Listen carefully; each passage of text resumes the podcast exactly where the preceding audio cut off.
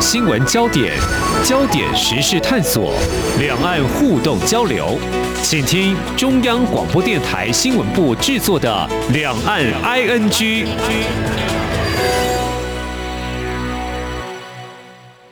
这里是中央广播电台台湾之音，我是黄丽杰，欢迎听众朋友收听两岸居。一个多月前，和家里来自印尼的外籍看护工，那么聊到他的家乡 COVID-19 疫情，我记得他那个时候直摇头，显得疫情是有些严重的哦。他也跟我说，他读高中的女儿是在家学习。嗯，不过在五月中旬回到我们台湾本土疫情，关心啊这个情况就比较升温哦。最近有一些电子科技公司也爆发移工群聚确诊事件，让年初有一名移工确诊案例，似乎引发怎么样呢？让防护网更紧密的恐慌在起。那么这阵子有人喊出同岛一命哦，我觉得的确，如果呃怎么样不分你我共同防疫。成为一项非常严肃的课题。我们知道，大约有七十万的移工管理，他们在台湾是不是有哪些的情况，或出现了哪些问题？他们又面临哪些处境呢？我们在今天特别邀请独立评论在天下频道总监廖云章来观察探讨。非常欢迎总监，你好。好，主持人好，各位听众大家好。好，其实这阵子大家都在。关心就是说，为什么移工会确诊哦？那我们看到有些专家就说，因为台湾这波本土疫情已经扩散到社区，其实是很难找出所谓第一级的传播链哦。加上这个无症状感染，可能会使得疫情扩大。所以如果是这个样子的话，啊，没有落实防疫，还有太晚启动所谓三级警戒，就是现在台湾处于三级防疫的一个情况，都可能是防疫的破口。呃，我们知道这个《天下》杂志关注疫情下的移工，其实长时间来有非常多的投书，还有评论文章。或许是点出了一些线索哦，嗯，我们可以从这个移工的工作环境或相关的管理，我们试着来了解哦，也可以来关心一下，也可以拼凑出一些图像哦。我们知道说，呃，中央有警疫情指挥中心，呃，因为目前在一些嗯电子科技公司出现了移工群聚的感染，所以就下了一个指引，就说，呃，采取宿舍的降载，简单来说就是不。在多个人住在同一间宿舍，所以从先从这里看，就是这显示我们的义工他住的空间不大，其实很难保持社交距离的，对不对，总监？是，其实我在看到这个新闻的时候，我觉得并不是太意外，我反而比较意外的是现在才发生，因为呃，这个义工的聚居的地方，他们的宿舍的环境。很拥挤的这件事情，它其实已经存在非常的久。所以去年其实我记得疫情一开始在台湾蔓延的时候，嗯，就我们二月那时候有一个高峰嘛，那大家都很紧张。那个时候其实有很多人在提醒说，要去注意一下义工宿舍哦，因为在很多的那个义工的空间，我们曾经去采访过，就发现有很多的人是十十几个人，甚至二十几个人住在同一个呃宿舍里，嗯，然后都是所以那个空。间非常的小，而且真的是只要有一个人感冒，他甚至不需要是 COVID-19，它是一般的流感，可能就会造成整间房间的人都会受到影响。嗯，对，空间的局促，然后那个空气的流通的那个呃条件变得不佳，其实它都是一个非常容易染疫的环境。所以其实去年就有人提醒，那那个时候我记得。呃，也有过一位是外籍看护染疫，那后来好像有有被稍微注意一下，但是这个事情随着后来，因为台湾的控制的很好，所以我们反而好像都错过了这个好好整顿的机会，然后直到最近又发生。嗯嗯，好，这个问题的确是值得正视哦。那我们的劳动部或相关单位跟中介这个部分，我们怎么样来做整个盘点？我想现在是赶快筛出可能确诊的一些病例哦。那提到这个的话，我刚刚一刚开始有提到，其实就在二月二十六号，双北地区就传出台湾这个 COVID-19 三十二例，就是一名。哦，所谓的无证移工哦，因为照顾呃有一名病患他染病哦，其实当时也应该有示警，就是说在院内受感染呢，可能大家还是要特别留意哦，还有他们可能呃之间的一些移动啦，他的家乡的朋友在台湾啊这边工作，可能也都是很重要的哦。所以我们在目前台湾是采取所谓的三级防疫之前，如果回到我们看到三级防疫之前，移动应该是没有大幅受限的啦。不过来想一想，这会不会也可能会成为在社区感染下形成防疫的破口？因为他们怎么知道自己可能染疫了呢？其实这件事情，我觉得，因为进入社区感染，就变成每一个人其实可能是无症状的感染者。但是，的确，台湾在疫情呃这些防疫，不管我们是升到三级，或者是之前的那些防疫的措施上，其实对于义工的宣传，呃，的确是我我会认为它是没有那么的透明，就说它可能有一些整合性的指示，就说要戴口罩，要如何要清洁，可是他其实并没有很清楚的让义工知道说，其实这个感染的途径是如何。所以有很多时候可能不是你觉得你戴口罩就可以，甚至到后来现在整个变种病毒是，你只要跟这个感染者待在同一个空间里，那个气溶胶传播它也有可能会发生。所以对于义工来说，一个是他有没有足够的这些清消的那些工具可以用，他我的口罩，他有没有足够的酒精，然后在那样子的狭小的环境，其实他们在工厂里的工作也是密度也是很高，因为很多都是在生产线上嘛。嗯对，那生产线上的工作上的防疫、职场上的防疫，以及他回到宿舍以后，或者是说他下了班可能需要去买菜，他出去买饭的时候，他有没有做好这样子的防护，然后他有没有足够的这些资源可以协助他？这一些其实我们在呃目前看来其实都是不清楚的。现在只有看到说哦，政政策下来，然后筛检筛了好多人，发现他们通通都是确诊，那都是阳性。那接下来就规定他们不准移动。可是这个不准移动，我自己在看，我也觉得有点疑虑，就是他们一定很多人觉得，哎，为什么突然之间不准我们动？除了上下班，我们不能去任何地方。对那有没有人告诉我到底现在发生什么事？对对。是是，总经理提到说，他们怎么会知道呢？提到就是说，在台湾我们会有很多的资讯啊、我们像我们呃每天下午的中央流行疫情指挥中心就会开个记者会，那记者呢有很多对问题可以提问。那当然，我们有赖的疾管家也可以把及时的资讯做传播，大家也可以来了解。但是重点来了，就是说我们的义工朋友们，呃，他们是不是呃很能够全面的接触到这些资讯？所谓全面的接触这些资讯，就是说资讯的可得性，还有就是说多语种的，让他们可以及时来接收这些资讯。否则，像我刚才提到的，怎么知道我是不是可能有些病症需要去筛检呢？呃，不晓得在你们采访过程当中，呃，是不是有了解到这些义工朋友们他们自己的所谓？也许会有一些群主，像我们家的呃看护工，他就会说：“哦，对啊，我有一些家乡朋友也在这儿啦，所以还好啦。我们有时候会通通电话、Line 啦。呃，这个部分的话，总监您怎么样来看呢？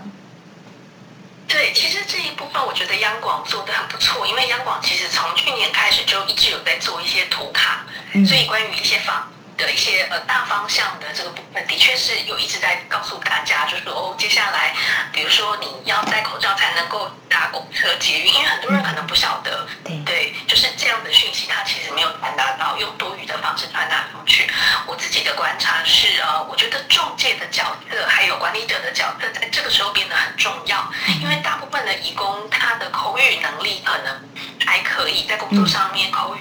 这些呃指令他是听得。只是这些防疫的资讯，这些工位的医疗的专有名词，其实就几万人哦，就是有时候我们都觉得啊，天哪，这个是什么新的东西，我们之前没有听过。对，那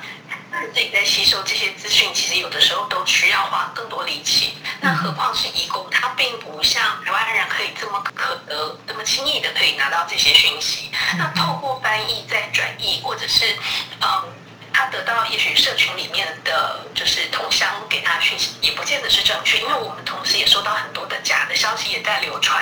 有的人就会说哦，什么是阿司匹林，或者是是 那个什么，对，就是什么什么普拉德或者什么，你就可以稍微嗯，那并还有一点是，呃，这个可能是比较少被提到，就是很多的义工他其实平常他就很害怕生病，因为生病其实对他很大，会影响工作嘛，对。然后可能会影响的收入，所以很多人他可能本来就是有小病，他其实就觉得这没有什么关系，吃一点成药把它压下去，嗯嗯就好了。那并且义工其实每隔一段时间他们都需要需要做健康检查，所以很多人其实对于自己的身体，嗯哼，呃，应该是他们会比较可以忍受很不舒服。对他的那个感受，觉得哎自己哪里不对劲，这个部分我觉得不像台湾人这么容易，就是啊我今天不舒服，赶快去看个医生。嗯那我今天哪不舒服，我就马上处理。他们通常都是会可以稍微吃个药撑一下，睡觉，明天又可以继续工作。嗯嗯，所以这部分的资讯，如果我们没有办法有比较好，比如说你透透过中介这个地方要多做一些事情，可是当然就我们所知道，每一个义工他都有中介公司，可是是不是每一个中介公司都有这么细心的、周到的去服务他的义工？那其实我觉得这真的是非常的嗯哼。太能确定，对。所以这个部分也是在这次我们发现，在台湾有一些呃电子科技公司爆发了移工群居感染事件之后，我们真的要很认真去检视我们过去这一年来，我们做了很多防疫的这个知识或相关的教育，告诉了台湾的民众。那其他多语种不光只是呃东南亚的移工哦。台湾其实也有很多来自其他国家的朋友在这块土地认真的工作跟生活，我们都应该让他们在接收相关资讯的部分呢，能够取得假消息的部分，怎么样去啊把它过滤掉？我想这也是给我们的政府的一些建议，有做，但是可能还要再加强，否则真的是会成为防疫的漏洞哦。其实我们谈到这边，会觉得说。所谓的同岛一命哦，刚刚提到就是说大家会喊出这样的口号，其实就是希望大家能够把你的、我的，呃，大家对于现在在抗疫的时候都要有同样的认知，呃，跟绷紧神经一起来防疫哦。好，那现在又回到我们刚刚有提到说，也因为现在。移工群聚感染的情况比较严重一点哦，那大家也是严阵以待哦。呃，当然政府有做了一些相关的一些补偿或措施，做一些配套了。比如说，呃，我今天如果被隔离的话，他们可能很担心我的薪水是不是没了哈？这么怎么样取得相关的补偿啦？这些或说目前是暂时呃禁止我们移工不要再转换雇主哦。怎么样确保工作权这个部分，在你们过去的采访接触过程当中哦，呃，义工他们对这个应该是很重视的吧，或者是他们有什么样的一些想法或建议，可能是希望政府能够听到做到的。嗯，现在的确是，其实从去年开始就有一些状况，就是呃，有一些义工他已经期满要回国了，嗯，但是因为他的国家可能现在没有班机可以接他回去，像越南的状况就是，所以我们就认识了不少越南义工，就变成他应该要离境，但是因为现在没有班机可以回去，而且越南政府因为他们也在抗议，所以他们呃在防疫做的很严谨，他就是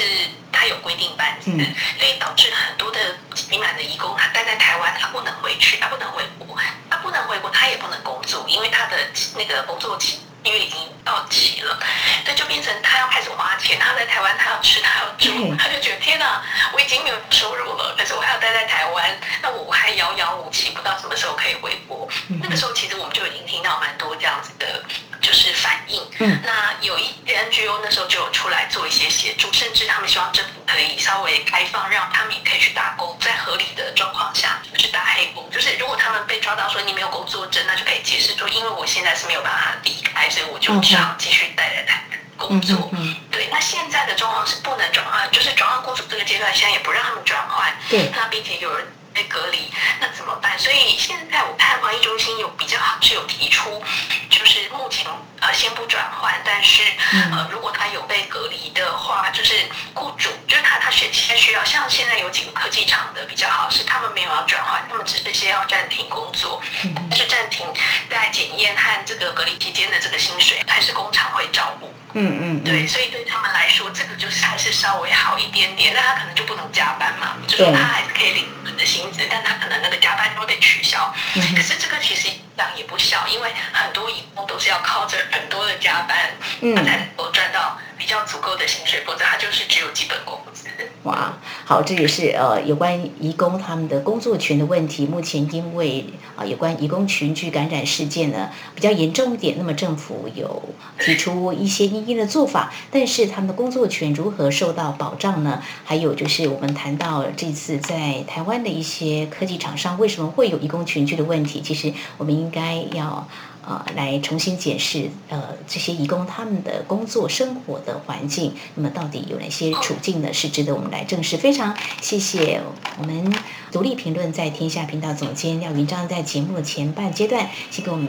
啊关心这个部分。稍后节目后半阶段，我们要来谈一谈，就是刚才总监好像有触及到，如果在这个不转换雇主情况之下，呃，如果他们有可能的话。呃，所谓的无证移工，就是所谓打黑工，这个问题好像也是一个老问题了。这个问题应该怎么样来面对？还有呢，这个疫情之下啊，从去年开始，我们必须要去看到，就是说，呃，去年呃，我们看到在欧美一些国家，像亚洲人好像受到了某种对待啊，这种对待说的呃比较明白一点，好像某种歧视，但现在。呃，所谓的同岛移民在台湾的我们，又怎么样来啊？跟我们在台湾有大概七十万的这个移工一起来对抗这 COVID-19 疫情。我们节目稍后回来。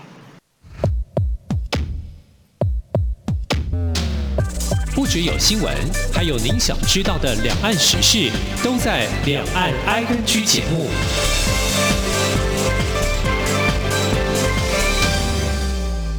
大家好，我是防疫医师严家贤。如果您与 COVID-19 确诊个案曾有密切接触，请留在家中一人一室，戴口罩、勤洗手，勿与他人接触，等候卫生单位通知。如果您不是需居家隔离之密切接触者，请自我健康监测十四天。若出现相关症状，请联系一一九卫生局或一九二二一指示就医或筛检。有政府，请安心。以上广告由行政院与机关署提供。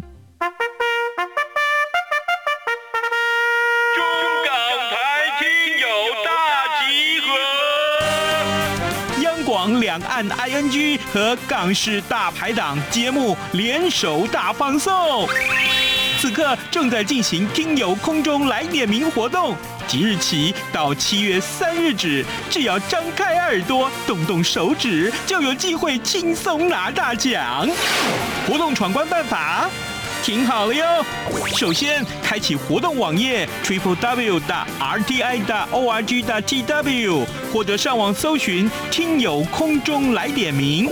再来，点开音档仔细听。继续填答问卷后许愿送出。噔噔。最后，没事不要外出，乖乖在家等待中奖通知。这回我们准备了实用的精美奖品给您，包括旗舰品牌耳机、光触媒空气净化器、阿里山冠军咖啡耳挂包、台湾复古 T 恤与台湾设计师独创口罩组，一共二十一个奖项。七月十六号，两岸 ING 节目将抽出奖项得主，并同步在央广脸书及官网公布。活动自即日起到七月三号，每个人的活动参与次数不限，但中奖机会仅限一次。最后的最后，别忘了乖乖在家等待咱们的中奖通知哟。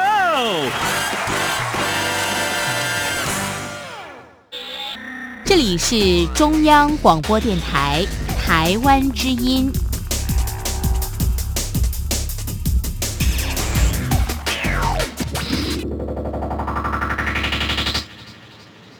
这里是中央广播电台，听众朋友继续收听的节目是两岸 ING。我们在今天的节目为您访问独立评论在天下频道总监廖云章。在今天我们所关心的焦点是在台湾，我们全力对抗 COVID-19 疫情，而在台湾有七十万的义工，那么他们怎么样跟台湾一起来抗疫呢？好，接下来我们要谈的是刚才总监呃已经有触及到，就是说。在台湾有七十万名的这个移工吧，但是据我们的官方的统计，可能大概有五万名失联移工。而这个失联移工，其实在今年的年初的时候，我们相关单位包括中央流行疫情指挥中心跟我们劳动部，那么有看到有移工染疫了，其实也去讨论这个问题。就过去啊要去。查起所谓的这个失联移工，这个要不要缓一下，或者说呃怎么样去啊好好的啊看住他们到底从事什么样的工作？比如说像现在疫情。反弹了，怎么样告诉他们一起来做防疫？这个会不会形成大家可能会认为就是一个漏洞啊？就是雇主有没有确切做好管理跟劳检，可能是大家所关心的。在你们长期关注这个议题，那你们怎么样来看这个问题呢？嗯，其实，在呃一开始就是有呃发现，就是是失联移工，然后染疫，所以大家就就那时候其实呃疫情中心也很焦虑，就说对啊，现在全台湾有五万多人哎，然后马上就觉得说哇，糟糕，这是一个超级大的这个破口，因为一方面是他们不在政府的这个管理中，所以你也不知道要找到什么样子的中介公司或者是企业去跟他们对口。但老实说，我自己观察这五万多人，通常他们就是跟台湾人生活在一起。因为这五万多这边义工，他一定是有工作的人，然后他通常就是做一些呃台湾人不太想愿意做，但同时其实需要劳动力，所以其实像在农业，我们知道很多人或嗯在工地，然后在其实台湾的菜场也很多，所以呃最近呃我记得疫情中心的时候，他们有一个新的政策，就说鼓励失联义工出来，就是。让自己接受这个管理，然后希望他们纳入这疫的系统里。对，就说如果你有担心你自己染疫，或者是你觉得说你状况不好，你来看医生来做检查，会逮捕你。就是他们有发出一个这样子的讯息，然后也企图要用各种语言来沟通。可是实际上，我觉得这个事情的沟通，除了用多语之外，他们也需要跟台湾人沟通这件事，因为呃，雇佣他们的人。是有义务告诉他们这些讯息的。那刚刚讲说，义工他们就算你是合法的义工，你也很难使用这个医疗的资源。一方面是你没有休假，再是你有语言的，你很怕说我去医院讲不清楚，甚至我也不知道怎么挂号。嗯嗯，很多人真的小诊所或者是。要吃，但是如果要让他们可以被纳进这个防疫系统的话，其实我觉得台湾人的角色是更重要的。嗯嗯嗯，是，我想这个部分我们鼓励他们，让我们知道你人在哪里，那在防疫的时候，大家才可以一起往前哦。呃，这个部分的话，可能需要政府多加鼓励。再者，我们谈到为什么会有这些试点的义工，或许每个人都有一些苦衷。另外一个谈到，就是因为疫情的关系，在境外管制，每个国家边界管制都会有，所以。可能这段期间，说不定就有一些义工，他可能要回到他的家乡，却回不去了。对，其实回不去这个状况让蛮多人很困扰，就是我现在不回就回不去，然后我也不知道我什么时候能回去，所以他在台湾呃会有点坐吃山空，甚至有人就开始去偷偷打工。那这样子会不会造成别的问题？当然，我觉得台湾需要正视，就是我们身边的每一个人，其实他都可能是防疫破口，不是只有放在失联义工身上。那甚至是我们应该那个照护网是要让每个人都知道，说就算我是呃失联义工，就算我现在没有一个合法身份，我仍然可以得到，就是我有需要的时候，我还是可以去做快筛，然后我还是可以得到我足够的资源来做这些事情。所以我觉得宣传沟通这件事情蛮重要，但现在也观察到一个状况，就是刚前面也跟主持人聊到，就是关于这种身份标签的歧视的问题，这会让很多人可能就算有症状，就算他有点担心自己，但是他不知道怎么求助，然后他可能也不敢去医院。嗯哼哼，那这个情况真的很令人担心哦。我自己觉得病毒入侵是不分国家跟人种啊。如果看到这个数据，大家会更有这样的感触。像目前美国还是感染人数最多的国家哦，它有大概三千多万人感染了 COVID-19。不过幸好他们因为接种疫苗覆盖率是提高，可能就会逐渐摆脱疫情的威胁。不过确诊还有病故的数字呢，每次看到都会再的。啊，攀升真的是很令人难过。呃，不幸染疫应该怎么样来对待啊？刚才节目当中也触及到，就是说我们去年看到媒体的报道，就说在海外的亚洲人竟然会遭受到欧美国家的，我们觉得是有种歧视的对待。然后病毒就在你身上，你带过来的。那其实病毒我刚刚说了，它不分国家人种的哦哦，所以这种情况的话，在台湾我们应该怎么样来面对？可能就是我们自己周遭或我们身旁的义工，他们可能就会，呃，像最近的万华，从万华，然后到像科技厂的这个比较严重的这个疫情，怎么样来比较开阔的包容的态度去面对，一起来抗疫呢？总监。我们自己在看，当然现在有蛮多朋友，对我们有很多的专栏作家，或者是有很多的投书人，也都会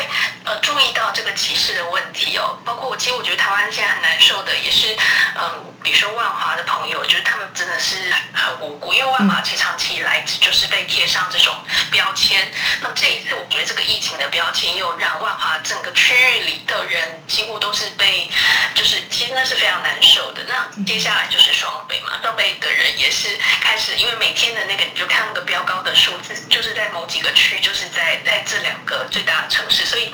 呃，我觉得可以感同身受这种被别人贴标签的感觉，所以能做什么呢？就是我觉得这种很焦虑，然后大家都想要有点像找凶手，要找出到底谁是这个黑羊的这样子的一个一种焦虑的心情，然后又比如说想打疫苗，但是疫苗不够，嗯，也不知道什么时候可以拍得到，就是这种焦虑就会变成大家就会往那个最弱的人身上去发泄那样子的情绪，所以我们的确就可以看到，嗯，你说义工被贴标。钱，或者是住在某些地区的人，或者是无家者，然后他们就被贴上了这样子的标签，觉得他们是破口。可是实际上，我们每一个人都有可能是，所以比较好的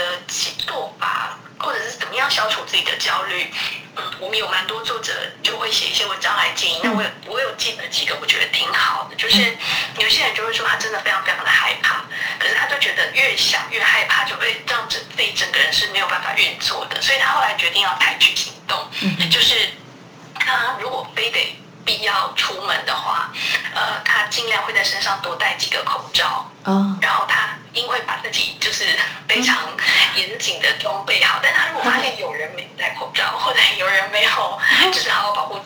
他会去把他的口罩给对方，就是会提醒说：“哎，你要好好保护你自己。”他不是去责怪说：“哎，你怎么不戴口罩？你很糟糕。”哎，而是说：“你是不是没有口罩？那这个口罩可以送给你。那我希望你可以安全。”对，然后用这样的方式，就是你自己先散发出这个善意，你散发出一个保护的这个安安全罩，然后你保护了自己，你也可以慢慢保护你周围的人。那如果大家都被保护好的话，其实你会有安全感，然后同时可能被你照顾的人也会愿意。就是他接受到这样善意，他会更愿意好好的珍惜他自己的安全，嗯，跟他的健康。没错，我很有同感啊。这样子一个善意的讯息，应该就可以让大家更知道怎么样共同来做一些抗议。刚刚听到说，大家很焦虑的一个情况之下，好像会寻找一些比较弱势当为一个出口，或是一个类似攻击的对象。我觉得听得很难过哈。所以我们的一些专栏作家，应该还有更多的。建议是不是还有一些可以提供给我们做参考的呢？总监。对，呃，我们这边还有一些建议，会是说，呃，如果你真的很焦虑的话，其实你可以想想别人也会很焦虑，嗯，所以你打电话关心那一些可能，嗯，也许你觉得他是高危险群，会因为一个人独居而感到孤单的人。就是你在做出一些善意的行动的时候，其实你也可以互相舒缓一下对方跟你的焦虑，是相互打气。嗯嗯。透过视讯，对，透过视讯或者是透过电话，就是因为现在我觉得有一个蛮大的状况，现在大家一开始因为很紧张，所以就会觉得躲在家里没有关系，但是时间如果一拖长，它其实对于人的心灵还有那个精神上的健康是会造成一些影响的。嗯。没有错，没有错，对，呃，就在呃万华的疫情爆发之后呢，其实那个时候大家都陷入紧张。我说大家应该是我自己感觉啊，大家都陷入一种恐慌哦。那么，嗯。